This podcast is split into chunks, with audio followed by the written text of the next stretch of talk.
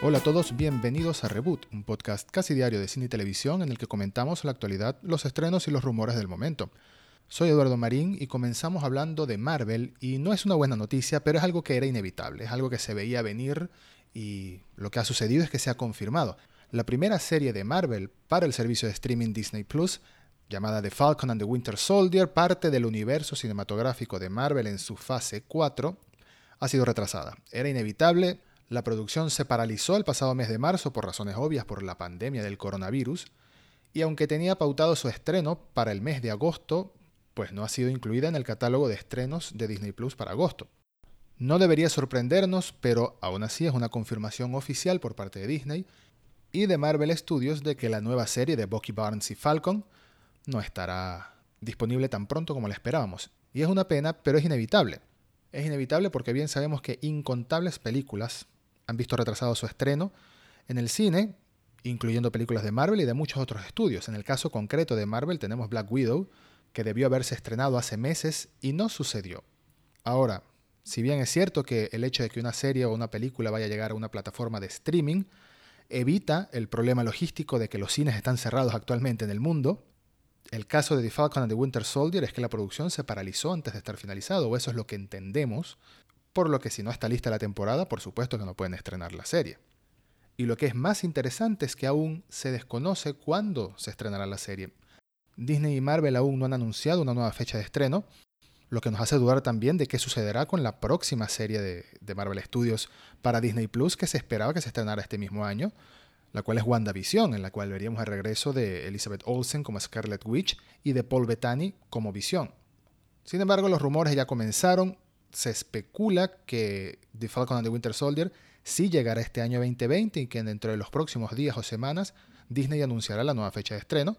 Y por otro lado, también se especula que WandaVision ha sido pospuesta hasta primavera de 2021, aproximadamente entre los meses de marzo, abril, mayo del próximo año. En The Falcon and the Winter Soldier vamos a volver a ver a Bucky Barnes, interpretado de nuevo por Sebastian Stan, y a Sam Wilson, mejor conocido como Falcon, interpretado de nuevo por Anthony Mackie, tras los acontecimientos de Avengers Endgame. Posiblemente veremos esa transición que todavía no ha terminado de vivir Falcon para convertirse en el nuevo Capitán América, incluso aunque Steve Rogers le dio su escudo al final de Endgame. Y también veremos el regreso de otros personajes como el villano Barón Zemo, a quien conocimos en Capitán América Civil War. Se espera que la serie tenga seis partes o seis episodios, y bueno, tendremos que esperar para saber cuándo podremos verla. Antes de continuar con las noticias de las que hablaremos en este episodio, quería hablarles muy brevemente del patrocinador del podcast en esta ocasión, que es Netflix.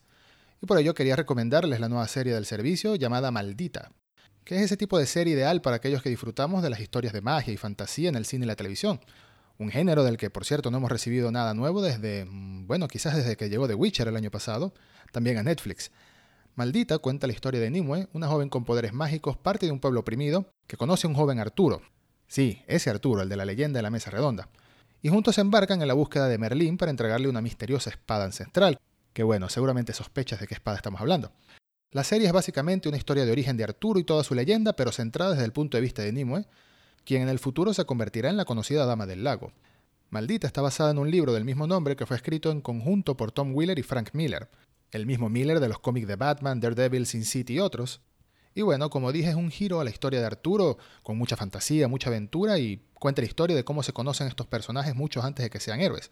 La serie está protagonizada por Catherine Langford, a quien conocimos en la serie 13 Reasons Why, por Devon Terrell, de Barry, y por Gustav Skarsgård, quien hizo de Floki en la serie Vikings. Ya está disponible toda la primera temporada en Netflix, así que si buscabas algo para ver este fin de semana, te recomiendo que le des un vistazo a Maldita. Yo también lo voy a hacer.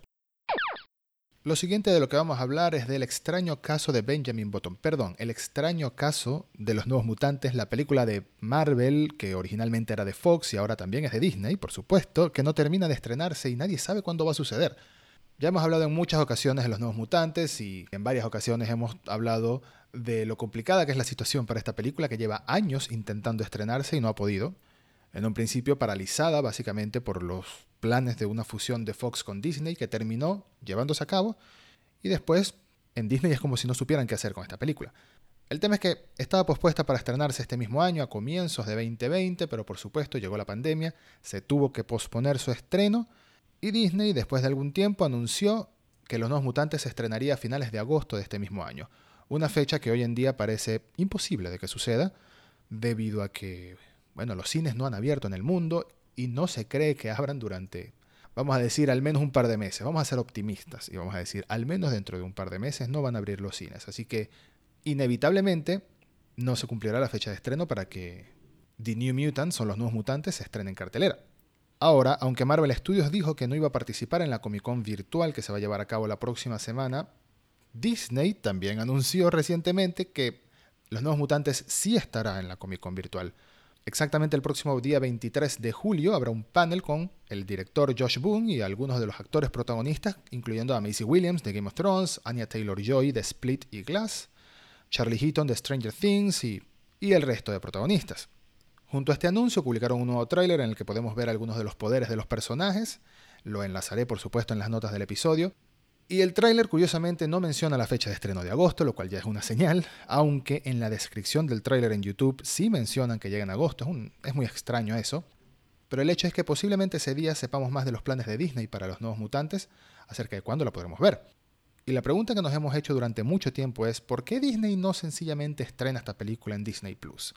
¿Por qué no la estrenan en su servicio de streaming? ¿Por qué la próxima semana, cuando el panel de la Comic Con nos cierran de una manera gloriosa y dicen, ¿y saben qué? A partir de hoy mismo pueden ver la película en Disney Plus. ¡Boom! Fantástico, podemos ver la película de una vez y se acaba el problema, se acaba este martirio. Pues no es tan sencillo como eso. Un nuevo reportaje asegura que aunque la plataforma de streaming está ahí pidiendo contenido nuevo a gritos y ya sabemos que The Falcon and the Winter Soldier no llegará en agosto, el tema es que por un tema de contratos, Disney está obligado sí o sí a estrenar Los Nuevos Mutantes en el cine. Es una obligación que llega debido a que 20th Century Fox, ahora llamada 20th Century Studios, desde que es parte de Disney, tenía algunos acuerdos de distribución ya firmados y pautados para la película desde antes de que pasara a formar parte de Disney la compañía.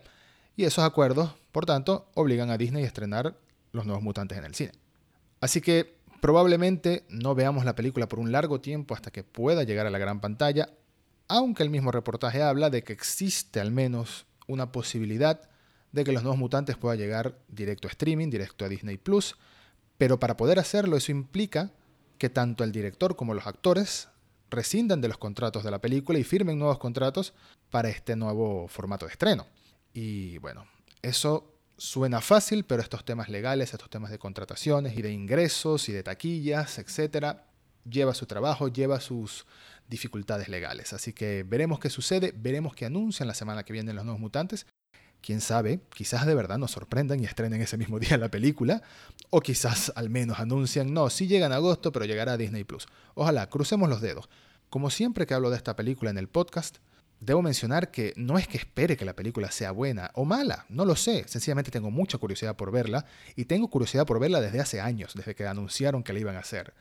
Así que Disney, por favor, release it, libérala, libera el Snyder Cut, ¿qué digo? Libera los nuevos mutantes de una buena vez.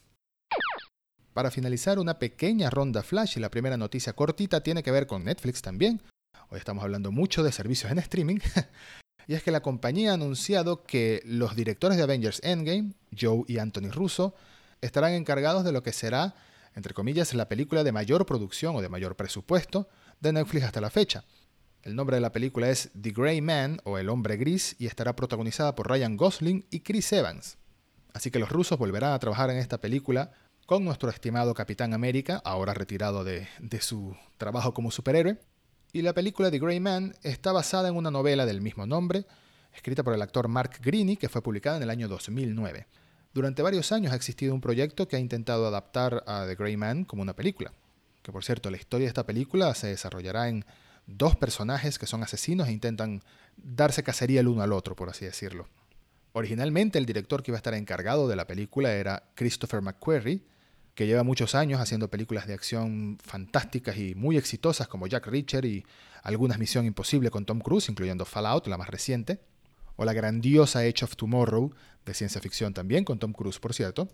Pero ahora Netflix anunció que los hermanos rusos van a estar encargados de la película, y de hecho hay más gente involucrada con películas de superhéroe en este proyecto, porque Joe Russo escribirá el guion de The Grey Man, junto a Christopher Marcus y Stephen McFeely, que son dos guionistas que también estuvieron involucrados con Avengers Infinity War y Avengers Endgame. Así que Es un reparto muy interesante que se espera sea la primera de varias películas parte de una saga.